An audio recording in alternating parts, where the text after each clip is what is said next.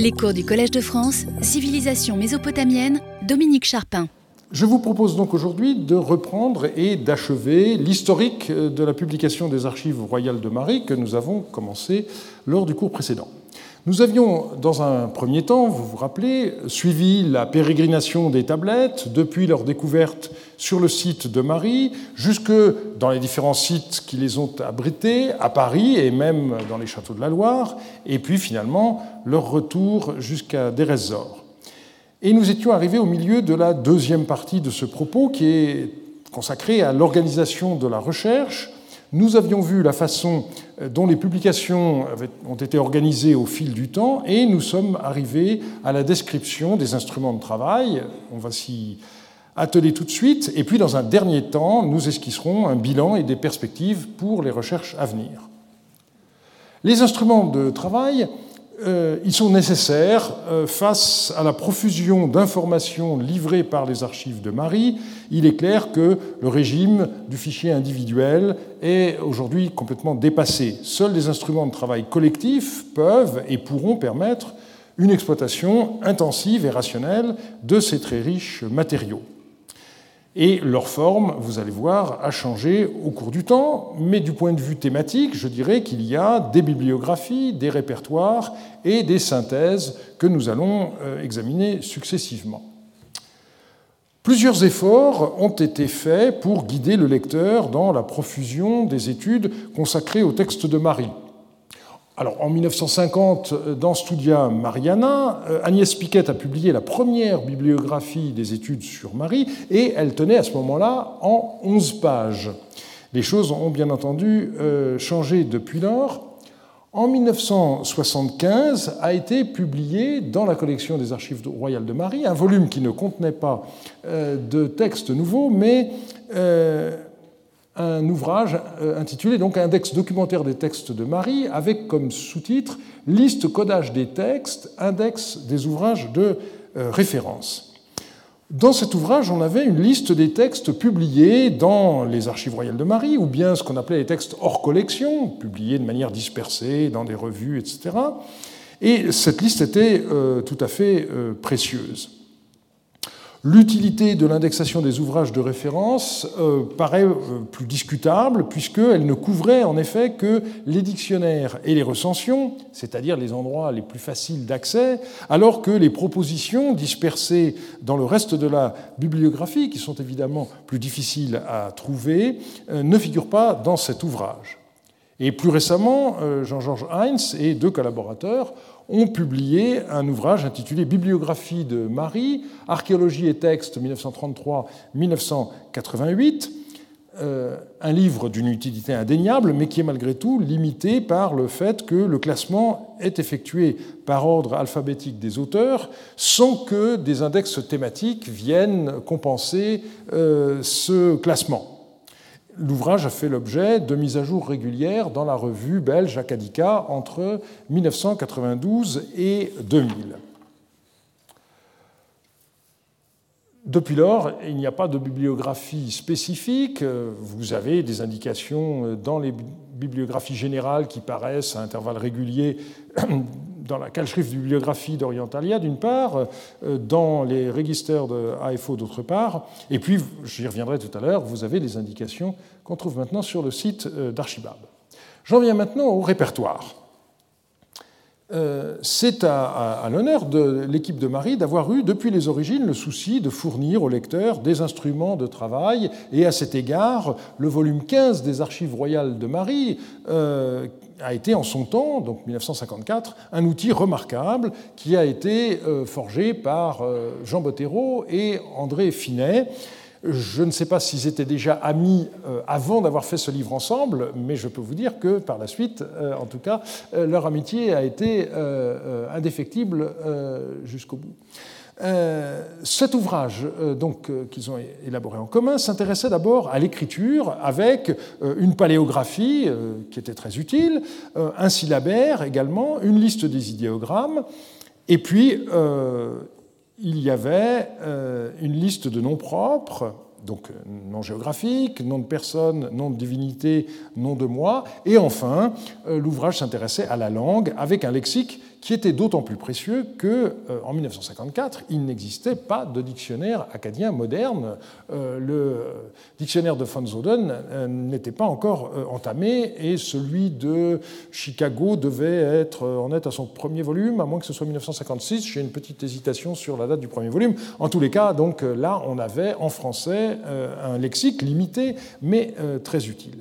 Alors la limitation à laquelle je viens de faire allusion, c'est le fait que cet outil ne portait que sur les cinq premiers tomes des archives royales de Marie qui avaient été publiés sans index. L'idée dès le départ pour les ARM était de dire euh, tous les cinq volumes, on fera un répertoire euh, qui euh, donnera tous les éléments au lieu d'avoir un index volume par volume. Pour euh, les volumes à 5, ça s'est bien passé. Par la suite, euh, beaucoup moins bien. Donc euh, la décision n'était peut-être pas si judicieuse que cela. Pourquoi? Eh bien parce que ce répertoire analytique n'a été renouvelé qu'en 1979. Alors d'une manière cumulative, c'est-à-dire que ce répertoire analytique deuxième volume est reparti du tome 1 euh, en allant jusqu'au volume 18 euh, euh, et en tenant compte des textes publiés hors collection, mais la masse de travail était telle que ce volume s'appelle 16.1, c'est-à-dire la première partie était consacrée au nom propre, et la deuxième partie, qui aurait dû reprendre les éléments consacrés au vocabulaire en particulier, a été annoncée, mais n'a jamais été fait. Et puis, à partir de 1979, euh, chaque volume a été euh, pourvu d'un index, euh, aussi bien dans la série des Archives royales de Marie que plus tard dans les Florilegium Marianum ou encore dans les volumes de Marie. Il n'y en avait pas dans les quatre premiers, mais à partir du 5, il y a eu un index récapitulatif et ensuite un par, par volume. Mais il était clair que la masse d'informations était devenue telle que les instruments traditionnels ne suffisaient plus.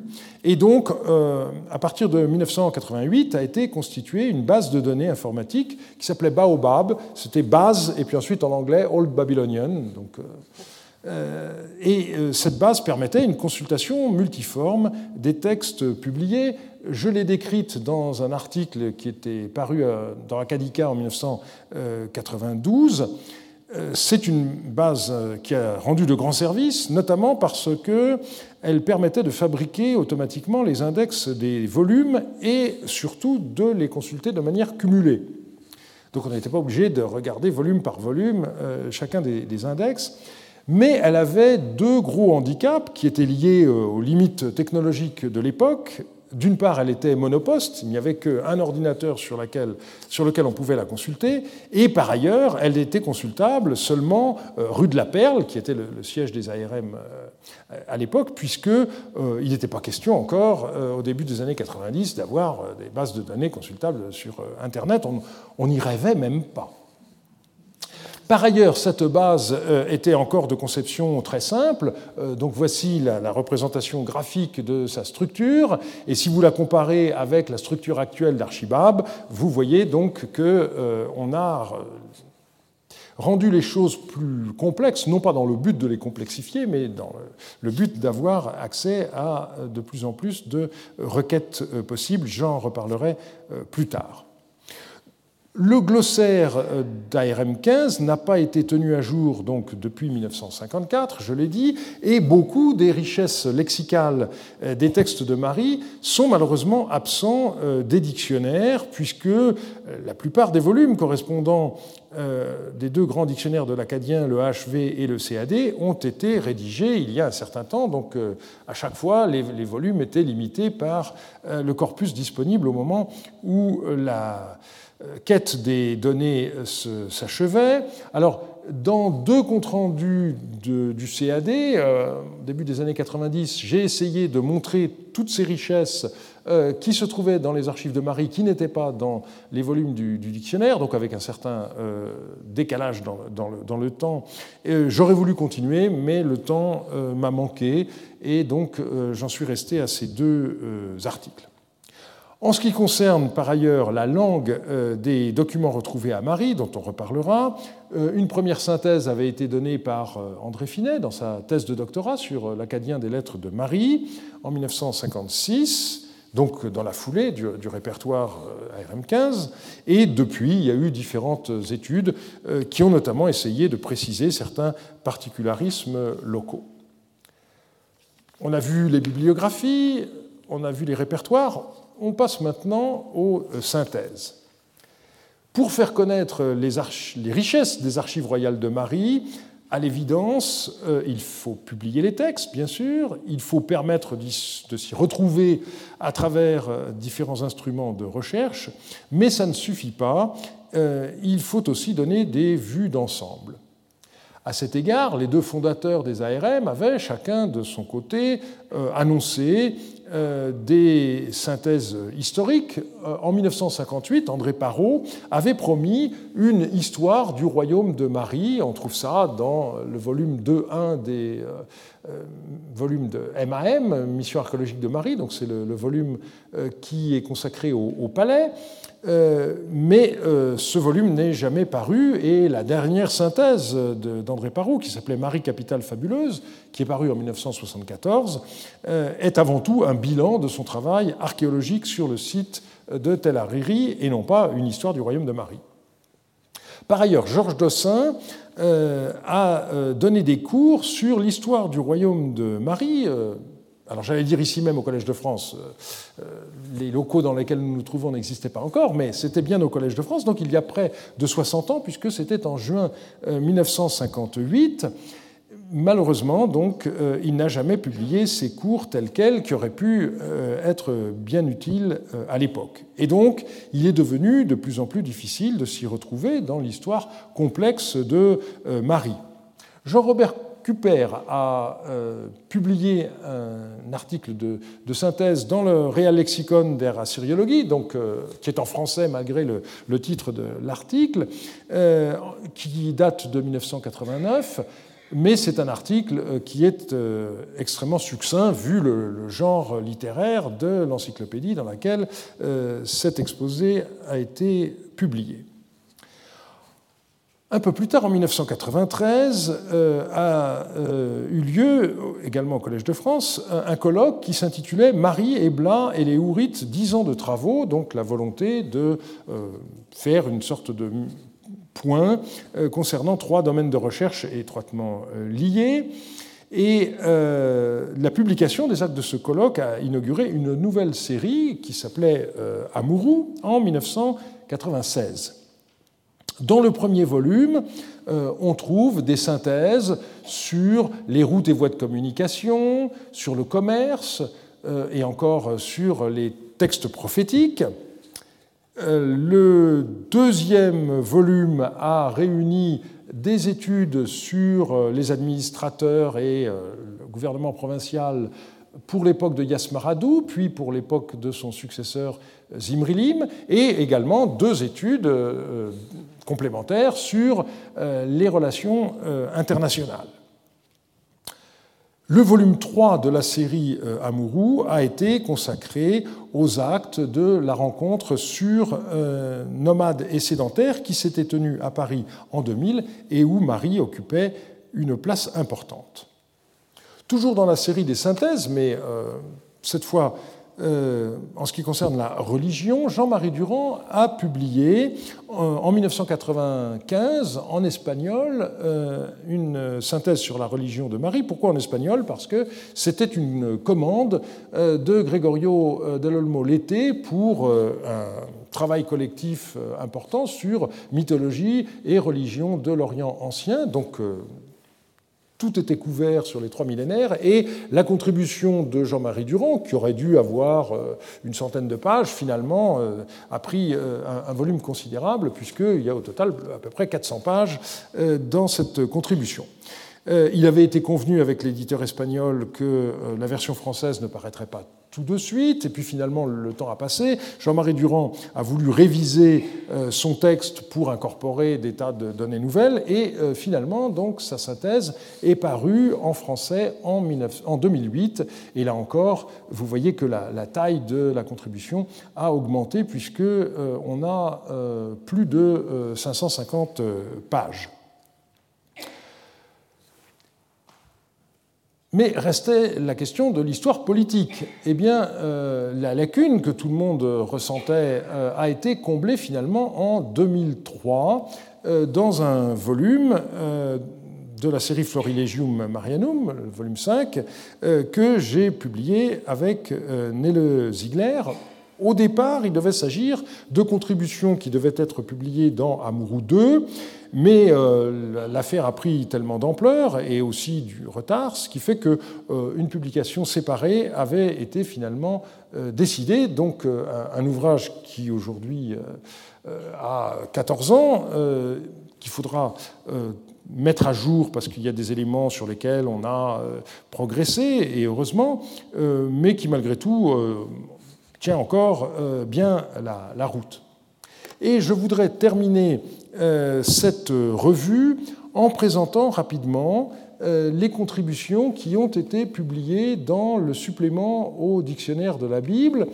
Donc vous avez deux articles tels Hariri Marie. Il y en a un premier qui est consacré à l'archéologie et qui a été le fait de Jean Margueron, qui a été depuis d'ailleurs traduit en anglais. Et puis vous avez un Deuxième ensemble, euh, Tellariri Marie Texte, et, euh, avec Jean-Marie Durand et euh, un, grand nombre d'autres collaborateurs, nous avons souhaité donner une vue aussi complète que possible, mais qui n'est pas exhaustive, donc avec huit contributions pour l'essentiel. Malheureusement, ces contributions sont restées assez largement méconnues. Euh, du fait de la faible diffusion euh, de, cet ouvrage sans doute. Euh, elles n'ont pas perdu de leur intérêt et je vous signale donc qu'elles sont désormais accessibles gratuitement sur le site d'Archibab, donc où on peut les, les télécharger. Donc c'est une invitation à utiliser ces synthèses que je fais maintenant. Une autre façon de faire connaître euh, les richesses des archives royales de Marie a consisté à publier des euh, recueils de euh, traductions. Jean-Marie Durand s'est lancé assez tôt dans une entreprise gigantesque qui consistait à rééditer les quelques 1300 lettres parues dans les premières décennies de l'aventure Mariotte, c'est-à-dire à peu près la moitié du corpus actuellement disponible. Pourquoi cela? Eh bien parce que, à mesure que progressent les recherches, des interprétations nouvelles euh, de certains passages se sont imposées. Euh, parfois, euh, l'état du texte permet des nouvelles propositions sans difficulté, mais il y a d'autres cas où il faut revoir les originaux pour vérifier que les nouvelles lectures proposées euh, sont possibles, ce qui suppose donc euh, ce qu'on appelle un travail de collation, revoir les, tablettes des anciens volumes. C'est un travail que Jean-Marie Durand a euh, entamé à Alep, puisqu'à l'époque les, tablettes déjà publiées étaient conservées dans le musée d'Alep, à partir des années 1980, et d'un travail auquel j'ai collaboré. Il y a beaucoup d'informations qui ont donné euh, lieu à des, articles, et il y a eu ensuite donc la publication de la traduction de euh, toutes les lettres euh, publiées dans les ARM avant 1988, c'est-à-dire avant les deux volumes d'ARM 26. Et pour les textes hors collection, la date limite qui a été retenue, c'est 1993, donc avant Marie 7. Donc trois volumes euh, intitulés Documents épistolaires du palais de Marie, euh, premier tome paru en 97, deuxième en 98 et le troisième en 2000 euh, avec en note la transcription des passages collationnés. Il n'était pas question de donner une réédition complète des, des documents. Et puis euh, le fait que ces lettres ont été regroupées thématiquement, au total en 15 chapitres, avec des introductions conséquentes qui constituent autant de synthèses euh, tout à fait précieuses. Par la suite, euh, deux auteurs américains ont éprouvé le besoin de faire connaître les richesses des lettres de Marie au public anglophone. Ça a été d'abord Wolfgang Heimpel, dans un ouvrage qui m'a laissé insatisfait, il s'agissait avant tout pour lui de traduire en anglais les lettres de trois volumes, ARM 26.1, ARM 26.2 et ARM 27, et euh, avec une centaine d'autres lettres complémentaires. Et puis le tout était précédé d'une introduction générale et aussi euh, d'un essai très développé de reconstitution des événements euh, des trois dernières années de règne de euh, Zimrilim. Alors c'est un ouvrage qui par hasard, est, paru en 2003, donc au moment même où paraissait Florilegium Marianum V, et le, constat est clair. Euh, du point de vue de la reconstitution de l'histoire politique, euh, Heimpel n'a pas euh, dépassé les introductions qu'on trouve dans les volumes dont il traduisait les lettres, alors qu'il était possible d'aller plus loin. Et surtout, ce que j'ai beaucoup regretté dans le, compte-rendu que j'ai publié de l'ouvrage, c'est le fait que les lettres ont été reprises dans l'ordre dans lequel elles ont été publiées, alors que c'était une belle occasion de fusionner, au contraire, les différents dossiers qui avaient été publiés de manière séparée, parce que chaque auteur était responsable de tel ou tel dossier, mais lui, reprenant le tout par la suite, il était évident qu'il aurait dû rebattre les cartes, si je puis dire, pour montrer les lettres de X, Y et Z qui avait trait au même événement, et malheureusement, euh, il ne l'a pas fait, euh, donc c'est un peu euh, dommage. Beaucoup plus réussi, me semble, le livre de Jack Sasson, qui constitue en quelque sorte le couronnement de décennies d'études sur Marie. Ce volume se distingue des volumes de la Lapo de Jean-Marie Durand par le fait que euh, Jack Sasson n'a pas hésité à découper les lettres en fonction des sujets traités et euh, l'ensemble étant présenté thématiquement, vous pouvez avoir une partie d'une lettre qui va être présente dans tel chapitre et une autre partie dans un autre. Euh, pour des raisons qui se comprennent bien, Jean-Marie Durand avait refusé cette possibilité parce qu'il voulait que le lecteur puisse voir précisément comment, dans une même lettre, euh, un gouverneur de province pouvait commencer par parler des récoltes et puis brusquement ensuite donner au roi communication euh, d'une prophétie, par exemple. Euh, donc il lui avait semblé dommage de faire éclater des documents qui avaient leur propre logique, en quelque sorte mais c'est aussi la raison pour laquelle Jack Sasson a pris un parti différent, euh, de façon, puisqu'il y a plusieurs options possibles, eh bien, autant explorer les différentes voies. Chaque système a ses avantages et ses inconvénients, mais euh, l'ensemble constitue un volume euh, tout à fait riche et attrayant.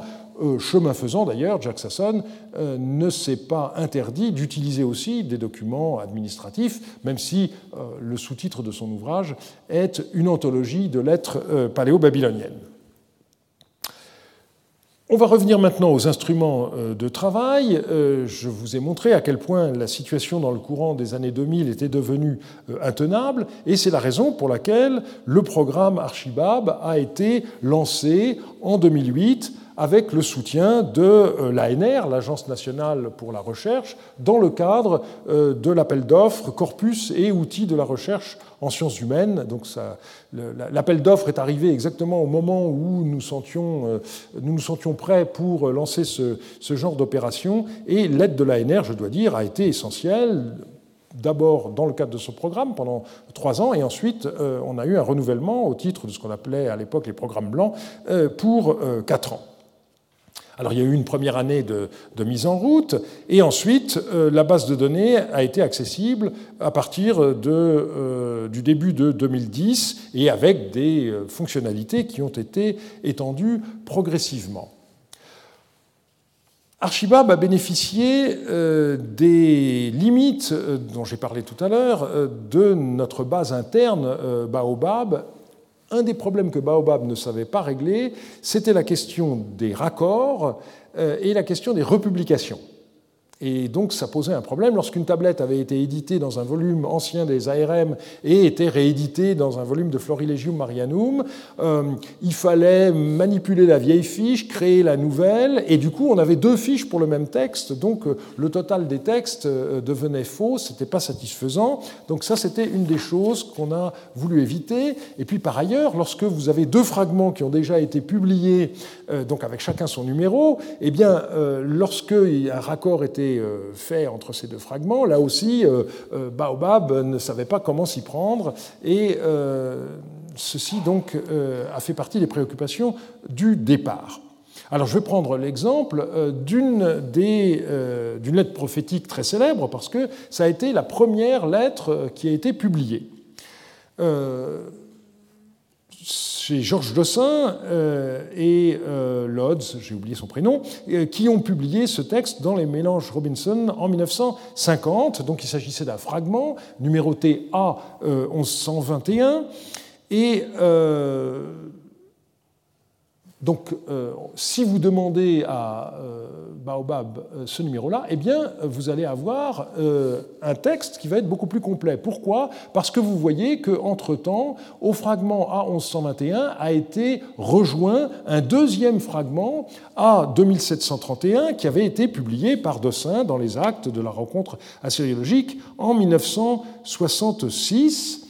Et euh, lorsque vous regardez l'édition, donc la, chose est bien marquée. On voit qu'il y a le fragment 2731 qui a été publié euh, par 266. Vous voyez aussi que euh, c'est en 1984 que Bertrand Lafont a publié le, joint des deux, ce qu'indique le signe plus. Et puis le texte a été réédité donc dans Florilegium Marianum 7 avec le numéro 39. Donc tout cela est indiqué dans la, notice de catalogue du texte, et vous avez en plus euh, euh, une photographie qui est disponible, et si vous cliquez sur le, lien, eh bien, vous avez accès à la photographie du document, et on voit très bien sur la photographie, en effet, le raccord qui a été opéré entre deux fragments. Vous vous rappelez ce que j'ai dit dans le cours précédent sur l'importance des, des joints entre les documents ici, on a un cas particulièrement euh, intéressant, bien entendu.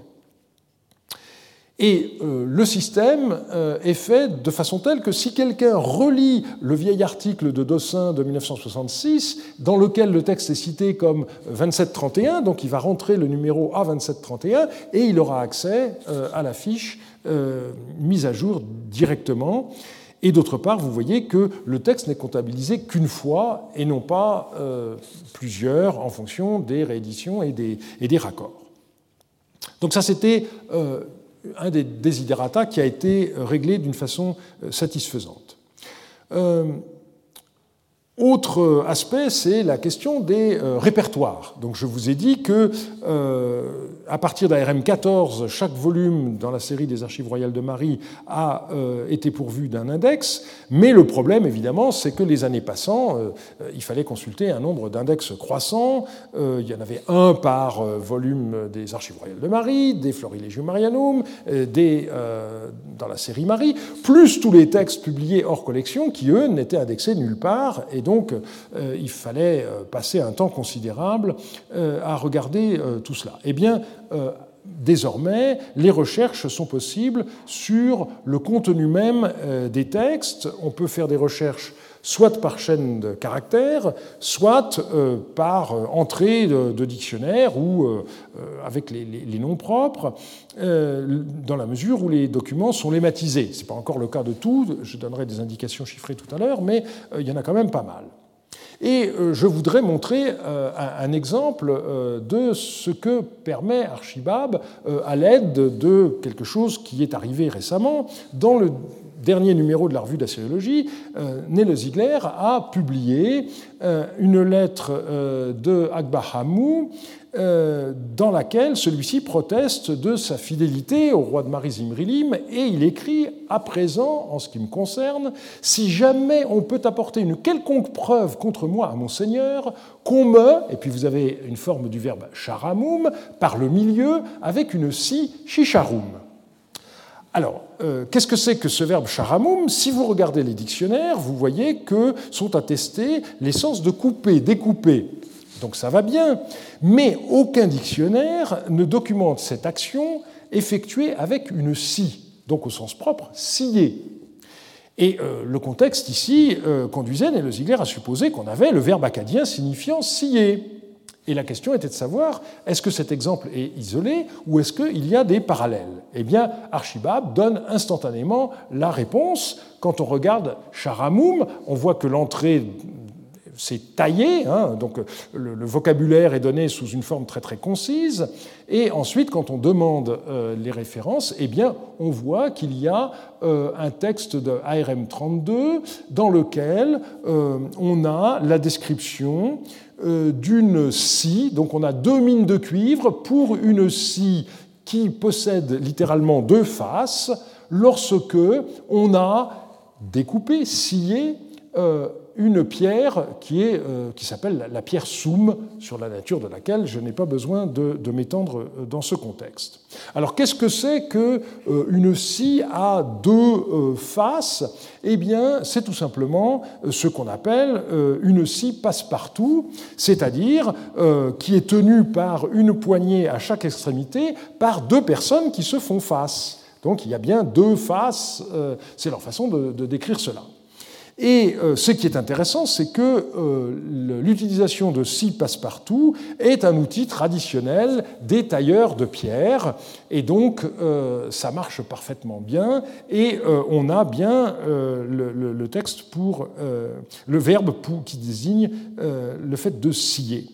Alors, pour trouver cette référence, euh, il aurait fallu auparavant euh, des heures de dépouillement et Archibab a donné euh, la référence en moins d'une seconde, enfin le, temps de taper et, c'était fait.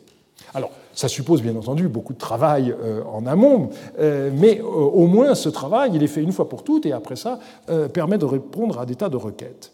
Et on a là un bon exemple de la richesse des textes de Marie pourquoi? Parce qu'on a à la fois une donnée euh, importante pour la culture matérielle, l'existence de grandes scies passe-partout qui étaient destinées à la découpe de pierres, c'est quelque chose euh, dans l'histoire des technologies euh, qui n'est pas euh, si bien documenté que cela. Et par ailleurs, ce qui est intéressant, c'est l'emploi métaphorique de ce vocabulaire dans la lettre en question. Je vous rappelle, il s'agit d'une automalédiction. Hein. Si jamais on peut apporter une quelconque preuve contre moi à mon Seigneur que l'on me scie par le milieu avec une scie chacharoum. C'est un supplice qui est d'ailleurs attesté euh, par euh, des manuscrits médiévaux, par exemple euh, à propos du martyr de Saint-Cyr, dans un très beau devant d'autel du XIIe siècle que vous pouvez éventuellement admirer au Musée national d'art de, Catalogne à, Barcelone, qui est un musée absolument superbe, n'est-ce pas, et qui montre une scie euh, passe-partout et euh, avec euh, le malheureux Saint-Cyr qui est découpé exactement selon la, technique, si l'on ose dire, qui est invoquée par Akbahamou dans son, sa lettre à Zimrilim. Mais Archibab peut faire bien d'autres choses encore, grâce à la combinaison entre les métadonnées et les données qui autorisent toutes sortes de requêtes je vais vous donner ici un, autre exemple, euh, qui est celui du devin euh. En 2010, euh, des collègues anglaises m'ont demandé de rédiger un article général sur la figure de ce devin qui avait l'intérêt d'être attesté à la fois sous le règne de Yasmaradou et sous le règne de son successeur, le dernier roi de Marie, Zimrilim. Et dans la bibliographie, Jean-Marie Durand et, Jack Sasson avaient considéré que euh, au début du règne de Zimrilim, Askoudoum avait cessé de pratiquer lui-même la divination parce que, étant le beau-frère du roi, eh bien, il était devenu un dignitaire très important et donc il ne se euh, mettait plus les mains dans le sang. Euh, je crois que c'est à peu près l'expression que Jack Sasson avait employée. Et cette affirmation m'avait paru devoir être regardée de près. Alors, euh, on reviendra là-dessus dans les cours prochains. Les lettres, malheureusement, ne sont datées que de manière exceptionnelle. Mais on y trouve des allusions qui permettent souvent de les dater chronologiquement. Et donc, pour moi, le problème était de repérer dans la correspondance d'Ascoudoum, qui fait quand même 83 lettres, les passages dans lesquels il était question de divination, et il fallait distinguer entre l'emploi du verbe euh, qui signifie prendre des présages au système 1 lorsque c'est le sujet qui le fait, et au système 3 qui est le factitif, donc lorsqu'on dit j'ai fait prendre des présages. Eh bien, euh, j'ai fait ça à la main, ça m'a pris pas mal de temps. Euh, aujourd'hui, j'ai refait le test euh, avec Archibab. Il suffit de demander les lettres qui ont comme auteur Ascudum. Et puis ensuite, on dit on veut chercher dans le corpus défini précédemment les lignes qui contiennent le mot tertum, donc qui est le mot pour présage.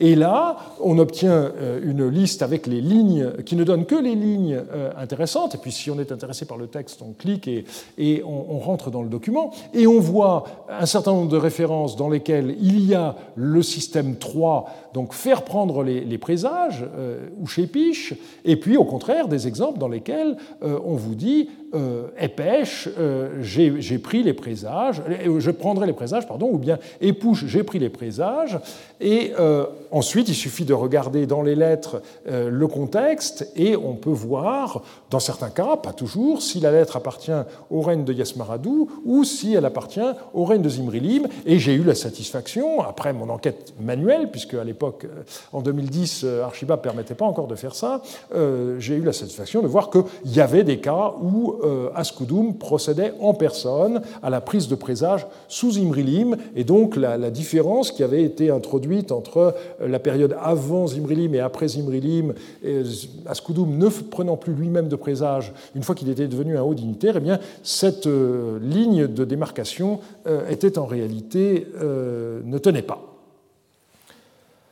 Alors si on fait un bilan chiffré, on voit que actuellement 6533 textes de Marie ont été entrés euh, sur les 8984 qui ont été publiés, donc à peu près les trois quarts du corpus. Euh, mais la totalité des 2559 lettres euh, est accessible. Alors, tout n'est pas encore lématisé. et il faut souligner par ailleurs qu'il euh, reste à traiter les textes qui sont connus par des citations dans de nombreuses publications, lettres donc qui ont été citées, dont un extrait a été cité, mais qui n'ont pas été intégralement publiées. Le travail a été fait en partie, mais il reste beaucoup à faire. On a donné, bien entendu, la priorité aux textes euh, intégralement publiés. Par ailleurs, il faut souligner le fait que la base Archibab ne se limite nullement aux archives de Marie. En ce qui concerne la Haute-Mésopotamie, vous avez aussi euh, les archives euh, de Shemshara, de Rima, de Leilan, de Tutul, de Terka, etc. Et puis, vous avez la totalité euh, des textes paléo-babyloniens, donc jusque dans la Mésopotamie méridionale. Et le fait d'avoir refusé de tronçonner le corpus paléo-babylonien euh, a révélé euh, son, intérêt parce que c'est comme ça, par exemple, qu'on peut repérer des toponymes euh, qui sont les mêmes dans le sud de la Mésopotamie et dans le nord. Si vous avez des bases de données séparées, vous risquez de passer à côté. Et puis, où faire passer la limite entre les textes, c'est souvent très artificiel. Par exemple, dans les archives de Tel Rima, vous avez des lettres qui ont été écrites en Haute-Mésopotamie, mais vous en avez d'autres qui ont été écrites depuis la Babylonie. Donc, faut-il faire exploser des corpus qui ont, été trouvés ensemble? Bien évidemment non. Et donc, euh, je pense que l'idée d'avoir la totalité des textes paléo-babyloniens dans Archibab euh, est une bonne idée. François Ier, euh, fondateur du Collège de France, aurait dit en débutant les travaux du château de Chambord Si l'on se préoccupait de l'achèvement des choses, on n'entreprendrait jamais rien. Alors, devant la masse des textes à traiter, hein, l'ensemble du paléo-babylonien, c'est quand même presque 33 000 textes. Euh, il y en avait moins quand on a commencé, on était à 28 000. Donc, euh, en plus, euh, on, passe notre temps à courir derrière les, nouveautés. Donc, il y en a quand même en moyenne 500 par an, donc ça fait beaucoup. Et donc, on a décidé de faire de cette phrase la devise du programme Archibab. Donc, on l'a mis sur la, page d'accueil du, du, site.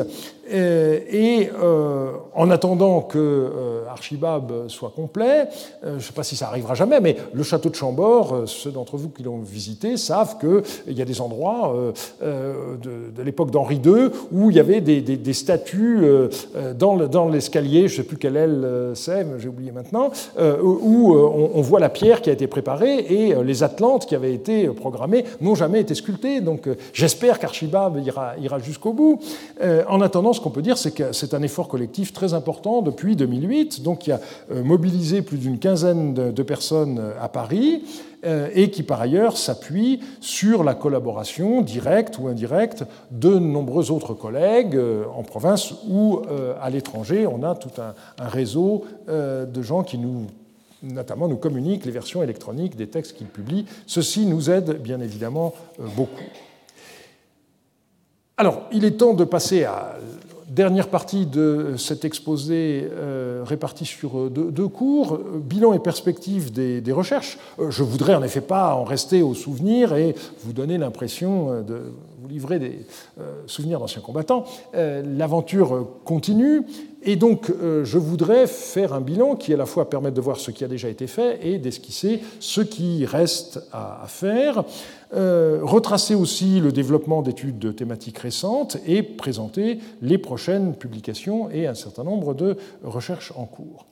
Donc le bilan chiffré, sur les quelques 20 000 tablettes euh, dont Parot avait signalé la découverte, et je vous ai dit à quel point ce chiffre euh, était euh, approximatif, il y en a une partie qui ne sont que de petits fragments, de sorte que je dirais que le chiffre utile se situe sans doute plutôt du côté de 13 000 si on tient compte des textes réellement exploitables et aussi du phénomène des raccords dont je vous ai dit qu'il diminuait bien entendu le nombre de, textes. Alors où est-ce qu'on en est de la publication? Eh bien, Archibab euh, nous a donné euh, un décompte précis, et ça a été lorsqu'on a commencé euh, en, dans les années à la fin des années 2009, c'était la première fois qu'on avait un, décompte à la tablette près pour savoir ce qui avait été intégralement publié. Donc, je l'ai dit, ça fait 8984 textes intégralement publiés, et des centaines d'autres qui ont fait l'objet de citations plus ou moins extensives. Donc, on peut dire qu'on est à peu près aux deux tiers de la publication. Et c'est une œuvre collective qui a impliqué une cinquantaine de chercheurs, dont on peut dire qu'ils sont répartis sur quatre générations. Alors on peut dresser, euh, je me situe dans la troisième, hein, euh, euh, et on, peut, Turo d'Angin étant la, première, et puis ensuite il y a une génération intermédiaire, et il y a encore une génération plus, jeune derrière. Donc la liste chronologique des contributeurs, avec leur première année de, publication, donne quelque chose d'impressionnant. Donc je vous l'avais dit, c'est François Turo d'Angin qui a été le premier à publier un un texte de Marie en 1936, suivi rapidement par euh, Georges Jossin, Charles François Jean, etc. Euh, et puis, euh, donc, je vous avais dit que cette équipe était rapidement devenue franco-belge, puisque Georges Dossin avait intégré ses élèves, Jean-Robert Cuper d'une part, André Finet d'autre part, et par ailleurs, il y a eu des Français comme Maurice Biraud ou Jean Bottero qui ont été intégrés dans la deuxième génération. Et à partir de 1992, eh bien, l'équipe de Marie a élargi son recrutement avec euh, des contributions euh, d'assyriologues venus euh, d'Italie, du Danemark, d'Allemagne, de Suisse, d'Autriche, des Pays-Bas, d'Espagne et de Russie. Alors bien entendu, le nombre de textes euh, publiés par euh, chacun de ces auteurs a été euh, très variable, la palme revenant à Jean-Marie Durand, qui a publié jusqu'à ce jour plus de 1430 textes, et je ne parle pas de ceux qu'il s'apprête à publier, suivi par Maurice Biraud, dont malheureusement le chiffre est maintenant fixe, 1390, ce qui était évidemment quelque chose de tout à fait important. Autre remarque qu'on peut faire euh, grâce aux données euh, fournies par Archibab, euh, c'est des considérations sur le rythme de publication des textes. Eh bien, on peut dire en gros que jusqu'en 1979, donc j'ai pris cette date parce que c'était celle du volume ARM 17, qui marquait une sorte de césure, il y a eu il y avait 3480 textes qui avaient été publiés, donc ça faisait une moyenne de 79 textes par an. Euh, alors que de 1980 jusqu'à 2016, euh, puisque l'année 2017 euh, est en cours et qu'on ne peut pas encore faire de statistiques, on a eu 5484 textes publiés, ce qui donne 152 textes par an en moyenne. Donc on, peut dire que le rythme a presque doublé. Et si on fait actuellement la, moyenne, ça veut dire qu'on on est avec à peu près une tablette tous les deux jours. Dit comme ça, c'est quand même impressionnant. Par ailleurs, euh, il y a eu un développement thématique euh, des, études. Alors, je n'aurai pas le temps, euh, dans le quart d'heure qui reste, de vous dresser un, tableau complet, bien entendu, mais je voudrais retenir quelques aspects récemment développés la culture matérielle, la géographie historique, la comptabilité et les études linguistiques. En ce qui concerne la culture matérielle, c'est une thématique qui est encore à la mode actuellement, euh, mais qui avait, en ce qui concerne les archives de Marie, donné naissance déjà à des séries d'articles parus dans la revue Marie et euh, dans la revue d'assyriologie dès 1990. Donc il y a eu cinq articles sur des, aspects très différents euh, concernant euh, l'orfèvrerie, euh, concernant les moyens de transport, avec le Noubaloum qui finalement s'est révélé être une sorte de, palanquin, des, des, techniques de contrôle également, concernant donc le rôle des éboumes, les méthodes de pesée, et puis des aspects matériels mais plus immatériels aussi, comme les parfums. Euh, par la suite, Jean-Marie Durand a lancé un programme intitulé Dictionnaire babylonien de Paris, qui avait euh, au départ, je dirais, euh, une idée triple. La première, c'est de combler une lacune à laquelle j'ai déjà fait allusion tout à l'heure, c'est-à-dire permettre l'accès aux richesses des textes de Marie qui ne sont pas accessibles par les dictionnaires, et en particulier par le dictionnaire de Chicago, euh, qui se veut une espèce de thésaurus en donnant beaucoup de citations. Eh bien, euh, il est évident que quand vous regardez le volume H publié en 1956, pour Marie, vous n'avez quasiment rien, et aujourd'hui, vous avez énormément de données qui sont euh, disponibles. Deuxième euh, idée, c'était par rapport à l'expérience du CAD euh, qui euh, traitait la matière de manière alphabétique, eh faire au contraire des volumes qui est une unité thématique, parce qu'on s'aperçoit que bien souvent, les problèmes de traduction qu'on a ne peuvent être réglés que si l'on regarde tous les mots qui ont trait au même champ sémantique. Et c'est la raison pour laquelle donc, les, trois volumes ont eu des problématiques bien ciblées. Et puis la dernière idée, c'était de contribuer à l'étude de la culture matérielle par le biais des textes, et en particulier en donnant accès à toute une partie de la réalité qui n'a laissé quasiment pas de traces repérables par euh, les, fouilleurs. Euh, si on regarde dans le palais de Marie ce qu'on a trouvé en matière euh, de vaisselle précieuse, par exemple, il y a des plats en, quelques plats en céramique, mais c'est tout. Tout le reste, comme c'était précieux précisément, ça a été emporté par les Babyloniens au moment du pillage du palais. Mais il y a eu des inventaires qui ont été faits. Alors, ces trois volumes, donc à l'intérieur des archives royales de Marie, ont formé une sous-série, les euh, MDBP, matériaux pour le dictionnaire de babylonien de euh, Paris. Euh, le premier volume n'est paru qu'en en 2009, en fait, donc ça n'a pas été le premier chronologiquement. C'est celui que Jean-Marie Durand à consacrer aux habits et aux, textiles. Euh, c'est un domaine où, effectivement, la reconstitution de la culture matérielle est particulièrement difficile, faute de données archéologiques, et euh, du fait que les euh, données proprement philologiques ne sont pas commodes et ne peuvent pas non plus s'appuyer sur tellement d'indications iconographiques. Il y a eu aussi donc euh, euh, le volume de Michael Guichard sur la vaisselle de luxe, euh, j'y ai fait allusion tout à l'heure, et puis un troisième volume dû à Ilya Ripov sur le vocabulaire de la métallurgie et la nomenclature des objets en métal, donc vaisselle précieuse exclue, qui est paru en 2012. Et on peut considérer que euh, certains volumes des Florilegium Marianum s'inscrivent dans la même démarche, en particulier celui d'Antoine Jacquet, Florilegium Marianum 12, qui étudie systématiquement tout le vocabulaire des sacrifices, rites, gestes religieux, euh, etc.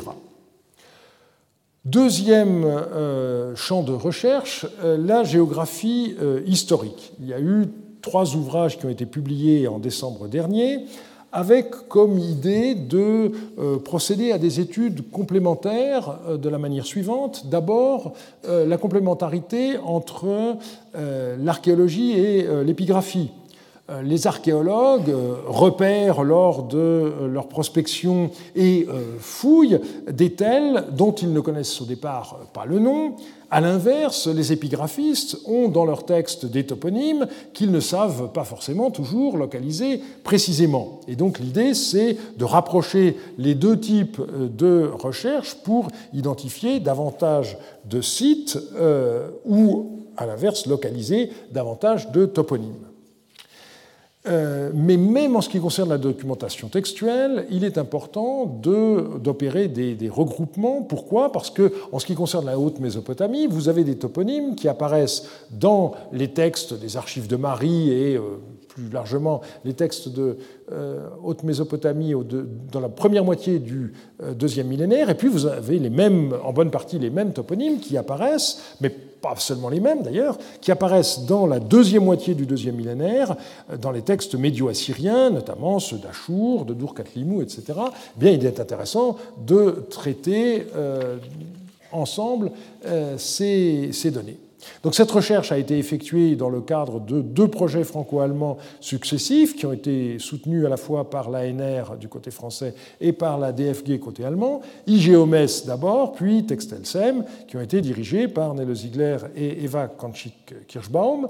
Et donc vous avez ces trois volumes euh, qui ont été euh, publiés en décembre dernier et euh, qui sont euh, accessibles euh, sur Open Edition Books Collège de France de manière gratuite en HTML. Donc, lorsqu'on veut trouver des, références, si on n'a pas les livres sous la, main, eh bien, par Internet, on peut le faire. Et j'ajoute que, aussi bien dans les livres imprimés que dans les sur le site internet, vous avez des cartes en couleur qui sont à la fois belles et euh, précises et donc euh, très précieuses. Troisième thématique, la comptabilité. Cette étude s'est faite notamment dans le, cadre de ce qu'on appelle un, PIX, qui s'appelait Comptabab, hein, pour comptabilité babylonienne. Qu'est-ce que c'est qu'un un PIX Dans le jargon du CNRS, c'est un programme international de coopération scientifique. Et donc, euh, il a réuni euh, des, Français, donc euh, à Paris avec Nele Ziegler, à Brest avec Grégory Chambon, et puis des collègues russes sous la direction de Ilya Aripov. Alors, c'est un qui a donné lieu à de, plusieurs rencontres euh, en Russie, à Moscou, à Saint-Pétersbourg, et en France, à Brest et à, Paris. Euh, on peut en trouver euh, l'annonce sur le site de l'UMR 7192 en tapant dans la, recherche simplement Comptabab et on a les informations. Et ce programme va aboutir à plusieurs ouvrages, mais il y a déjà un numéro de la revue en ligne Comptabilité, paru en 2016, dans lequel on a un certain nombre de contributions qui ont été réalisées dans le cadre de euh, ce programme de recherche. Dernier point que euh, j'ai prévu d'évoquer, donc, c'est la question de la langue et euh, de l'écriture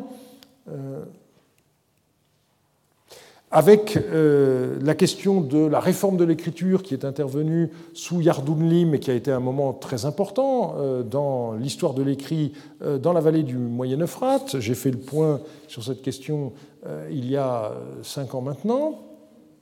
Et je voudrais également mentionner ici le travail en cours de Marine Béranger qui a euh, adapté pour la langue euh, acadienne un logiciel de textométrie qui s'appelle TXM et euh, qui permet, à partir d'exportations effectuées par la base de données Archibab au format adéquat, d'obtenir toutes sortes d'informations quantitatives à partir desquelles on peut mieux exploiter les données des textes d'un point de vue linguistique. On a des statistiques sur l'emploi du vocabulaire, euh, également sur le, syllabaire, euh, sur les noms propres, euh, c'est quelque chose qui est extrêmement prometteur et qui va certainement se développer dans les années qui viennent.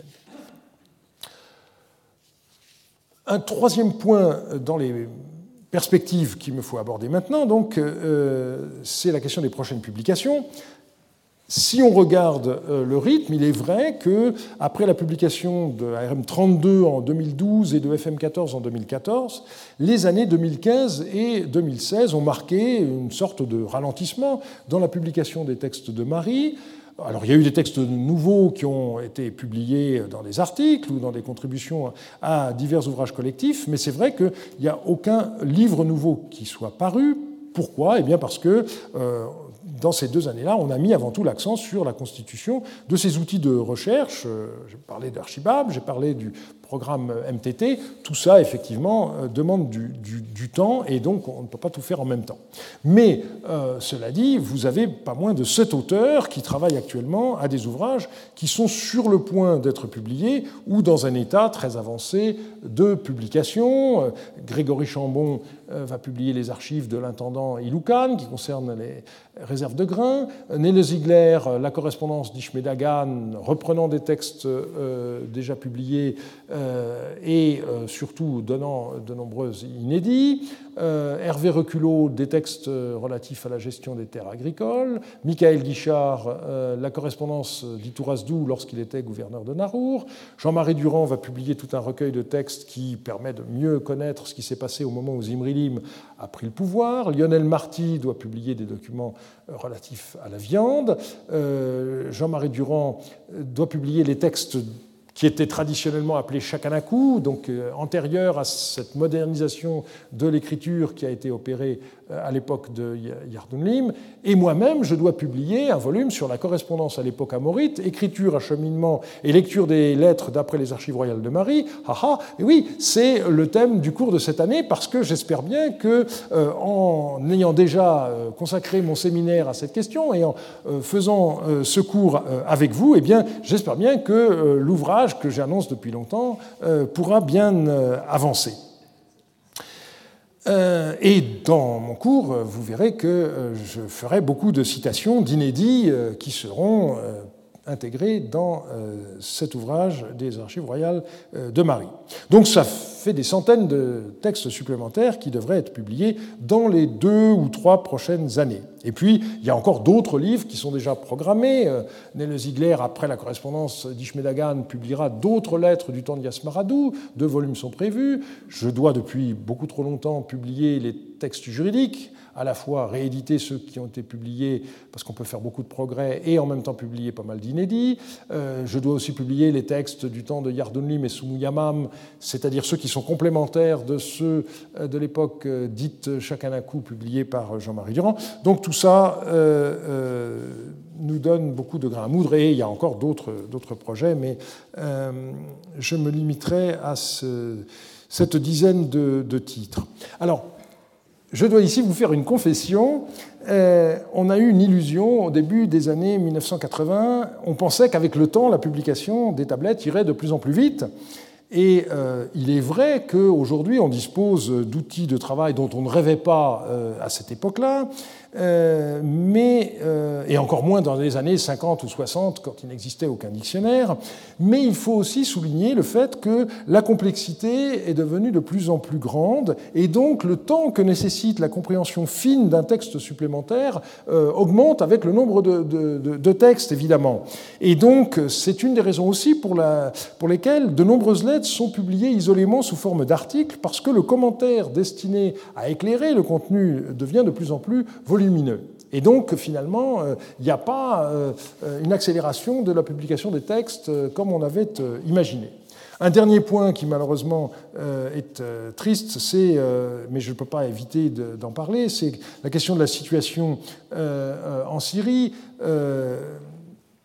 quand on la connaît, on a guère d'espoir qu'un accès direct aux originaux soit possible rapidement. Et donc, euh, il faut à l'heure actuelle travailler sur photo. Heureusement, une couverture quasi complète a été réalisée avant le retour des tablettes en Syrie. J'y avais déjà fait allusion. Donc, on a d'abord, avant 1999, pris des photos avec un appareil argentique moyen format.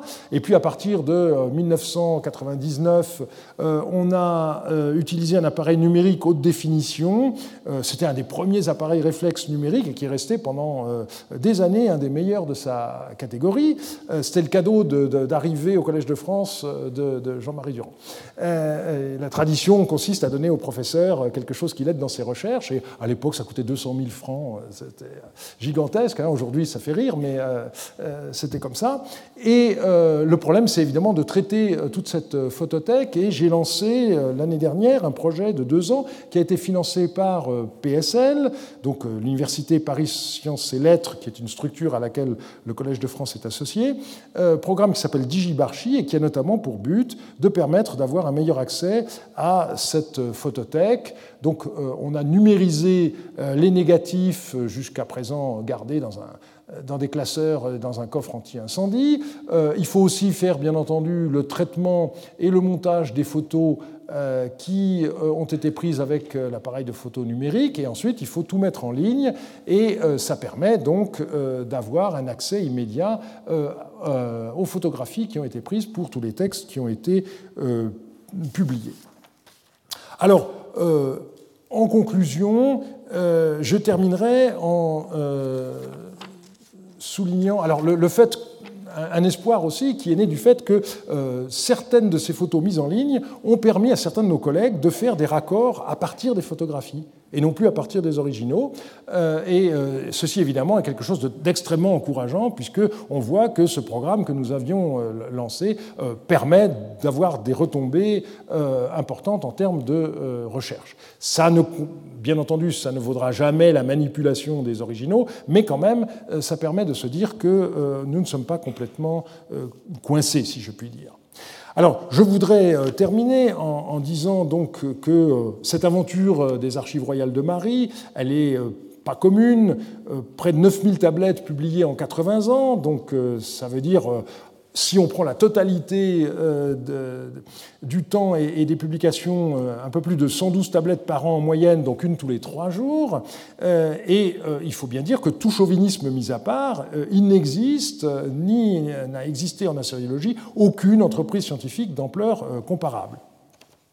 Par ailleurs, il ne faut pas s'en tenir à l'aspect quantitatif de ce projet. Ce qui est remarquable, c'est le caractère extrêmement complet de ces archives. Elles sont chronologiquement très limitées, une vingtaine d'années, mais ce qui fait leur prix, c'est le fait que presque tous les aspects de la civilisation mésopotamienne sont documentés, dans la vie religieuse, politique, culturelle, économique, on n'a quasiment pas de domaine qui échappe euh, à ces archives, euh, avec des dossiers particulièrement rares, comme la correspondance de musiciens, les lettres qui contiennent des, prophéties. On peut apprendre comment on greffe un arbre, euh, comment des chevaux blancs ont été installés dans la cour du palais de Marie, que sais-je encore. et j'ai insisté sur l'aspect collectif de cette entreprise. dernier point, quand est-ce que la publication de ces archives sera achevée?